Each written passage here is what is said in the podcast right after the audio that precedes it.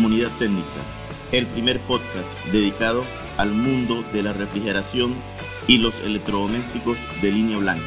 En él trataremos temas relacionados con la instalación, mantenimiento y reparación de estos equipos. Comenzamos.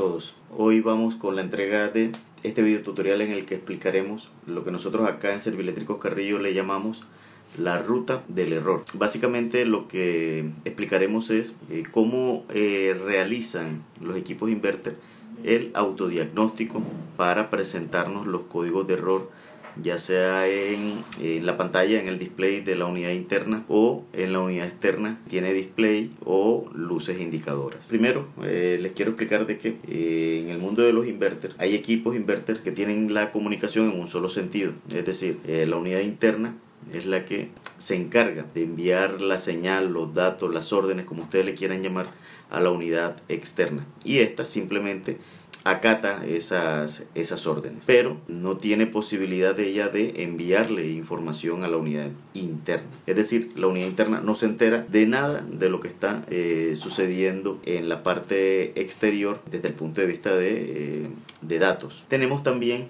eh, los equipos que tienen una comunicación en dos direcciones. Es decir, se comunica la unidad interna con la unidad externa y viceversa. Es decir, la unidad externa también logra enterarse de lo que suceda eh, con eh, la unidad interna. Este tipo de comunicación en, en, dos direcciones y la ruta del error eh, la veremos en otro video tutorial. Hoy nos vamos a centrar en la ruta del error de los equipos que tienen comunicación en un solo sentido, es decir, desde la unidad interna hacia la unidad externa. Lo primero que hace el, equipo inverter eh, que estamos tratando en este video tutorial, tan pronto eh, se enciende, la tarjeta lo que hace es chequear eh, los sensores de temperatura, los termistores que están en la unidad interna. Hace el, el autodiagnóstico y pues pregunta o valida si los sensores están en corto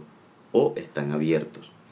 Mucho cuidado con esto porque los equipos inverter eh, por lo general lo único que pueden validar es eso. Es decir, o que el sensor esté en corto o midiendo o, sí, dando un valor en ohmios muy cercano a cero o un valor en ohmios tan alto que pueda eh, considerarse que está abierto. Es decir, que si un, tenemos un sensor de temperatura cuyo valor nominal a 25 grados es de 8 kiloohmios y en el autodiagnóstico eh, esté marcando 10, 15, 20, el autodiagnóstico no lo va, no te va a decir que este sensor está desvalorizado. Así que mucho cuidado con, eh, digamos, con esta etapa del autodiagnóstico. Luego de que eh, pase la validación, o más bien, si él llega a detectar que uno de los dos o tres sensores de temperatura tiene problemas, es decir, o está en corto o está abierto, hasta ahí llega el autochequeo. Es decir, ahí se queda la tarjeta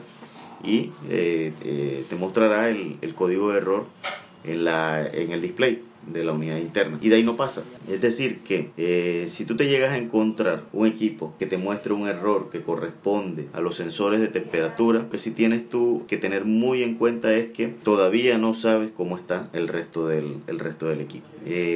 Supongamos que pasó la validación de los, de los sensores de temperatura.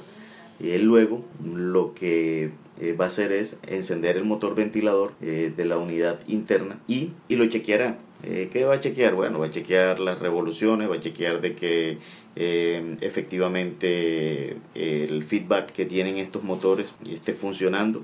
Si es el caso del motor, eh, que tiene sensor de, de RPMs eh, incorporados. O si es un motor electrónico. Porque hay unas eh, tarjetas que tienen un motor ventilador cuyo devanado viene dividido y las velocidades pues ya vienen dadas en el motor ventilador. Y en la tarjeta pues solo lo que tienen son unos relés eh, que van conmutando de, de, una velocidad a otra. Y pues estas tarjetas sí eh, no se enteran realmente eh, de qué velocidad tiene el, motor ventilador. Entonces digamos que este paso en ese tipo de tarjetas pues no lo van a encontrar. Pero en las otras sí. Si llega a encontrar un problema en el motor ventilador, así como en los sensores de temperatura, se va a quedar bloqueada y no va a pasar a los siguientes eh, eh, los siguientes pasos del autochequeo. En ese momento, pues listo, eh, vas a revisar, pero no puedes asegurar de que el resto del equipo esté funcionando correctamente. superado el, el autochequeo del motor ventilador, si todo sale, si todo sale bien, en este modelo la tarjeta inicia la comunicación con la unidad externa. Pero ojo, recuerden que estamos hablando de un equipo en el que la unidad externa no se entera de lo que está pasando eh, con la unidad interna. Entonces en estos casos la unidad externa eh, llevará un display o llevará unas luces indicadoras en ella también para mostrar eh, pues el resultado de ese autochequeo y ese autochequeo entonces se va haciendo en paralelo por decirlo de, alguna manera o en simultánea este, con la tarjeta de la unidad interna. Entonces cuando se enciende el, equipo, pues la unidad interna, la unidad externa, perdón, eh, también hace una primera eh, validación del estado de los sensores de temperatura de ella. Y sucederá igual como sucede en la tarjeta de la unidad interna. Si encuentra que uno de ellos, o dos, o tres, o todos, están en corto o en circuito abierto, pues ahí se detendrá el, autochequeo mostrando ese código, ese código de error, ya sea con luces parpadeando, eh, con un código de error alfanumérico, eh, depende de la, del equipo que, estemos tratando. Eh, si, este, si este chequeo se supera, lo que sigue en el, en el autochequeo es el voltaje de alimentación. Si el voltaje de alimentación, eh, en este caso estamos hablando del voltaje de alimentación ya después de rectificado, eh, no alcanza los niveles eh, que considera la tarjeta para operar, también se, se bloquea. Entonces, de ahí no pasa, ahí se queda hasta tanto ese, ese problema se resuelva. Eh, ese problema puede verse a, problemas con la alimentación, o sea, es decir, problemas externos al equipo, o puede deberse a un problema ya en la, en la tarjeta de control. Eh, luego de que sí, eh, ya se supera eso, ese chequeo de, de voltaje, se da la comunicación efectivamente entre la unidad interna y externa. Y lo siguiente que hace el equipo es encender el motor ventilador si el motor ventilador es electrónico, pues ahí en ese momento eh, él chequeará eh, cómo está ese ventilador en cuanto a las revoluciones, en cuanto al feedback. Si encuentra algún problema, también se bloquea el equipo y en el momento en que se bloquea, eh, lo que hace es apagar el motor ventilador y cortar la comunicación que tiene con, con la unidad interna. Eh, si este eh, chequeo del motor ventilador se, eh, se supera, el siguiente chequeo es nuevamente el voltaje de alimentación porque tiene que hacerlo, él tiene que asegurarse que antes de entrar el compresor el voltaje de alimentación esté óptimo. Superado este, este chequeo, ahí sí, el equipo este, da la orden de encendido al compresor. Junto con esa orden de encendido del compresor vienen otras validaciones que las hace el, IPM en sí, una serie de sensores internos eh, que trae el componente, en donde también valida voltaje, corriente del, compresor. En algunos equipos muy puntuales eh, detecta la posición del, rotor del compresor y este tipo de validaciones ya es constante durante el funcionamiento eh, del equipo. Cuando una de estas eh, eh, validaciones este, no, se, no se cumple, el funcionamiento del compresor se detiene, se bloquea la tarjeta eh, condensadora cortando luego la comunicación con la, con la tarjeta de la unidad interna. Bien, y ustedes dirán, bueno, ¿y, ¿y para qué me sirve todo esto? Si el autodiagnóstico es algo que pues sepa o no el orden en el que se presentan eh, las validaciones, pues es algo que la tarjeta o el equipo en sí hará eh, de manera automática. Si bien todo eso es cierto, veremos una utilidad eh, que tiene el conocer esto que nosotros le llamamos la ruta del error. Y vamos a, a explicarlo con un ejemplo. El error de comunicación, que es uno de los errores o de las fallas más comunes que presentan los equipos eh, mini split invert. Resulta que te encuentras con un equipo que presenta esta falla y tú desconoces el orden en el que se presentan estas validaciones y puede darse el caso en el que la persona o el técnico por desconocimiento decida entonces meterse con los sensores de temperatura de la unidad interna, eh, con el motor ventilador de la unidad interna, a tratar de resolver eh, la falla, interviniendo esas, esos dos, esas dos etapas. Bueno, eh, resulta que conociendo la ruta del error y sabiendo que el error que está presentando el equipo es error de comunicación, en este caso, para el, digamos, el, el ejemplo que, que hemos utilizado durante todo este video tutorial, podemos estar seguros que el problema no está en los sensores de temperatura de la unidad interna, ni mucho menos en el motor ventilador de la unidad interna. El problema puede estar en la etapa de comunicación de la unidad interna o en la etapa de comunicación de la unidad externa o cualquier otra cosa en la unidad externa, pero no en los sensores de temperatura y el motor ventilador eh, de la unidad interna. Entonces, eh, pues yo suelo eh, leer y escuchar en los grupos de WhatsApp que algún técnico consulta que bueno qué puedo hacer para resolver el error de comunicación entonces muchos le han dicho eh, no cambia los sensores de la, eh, de la unidad interna, eh, cosa que es al final totalmente errada y no va a resolver el, el, problema.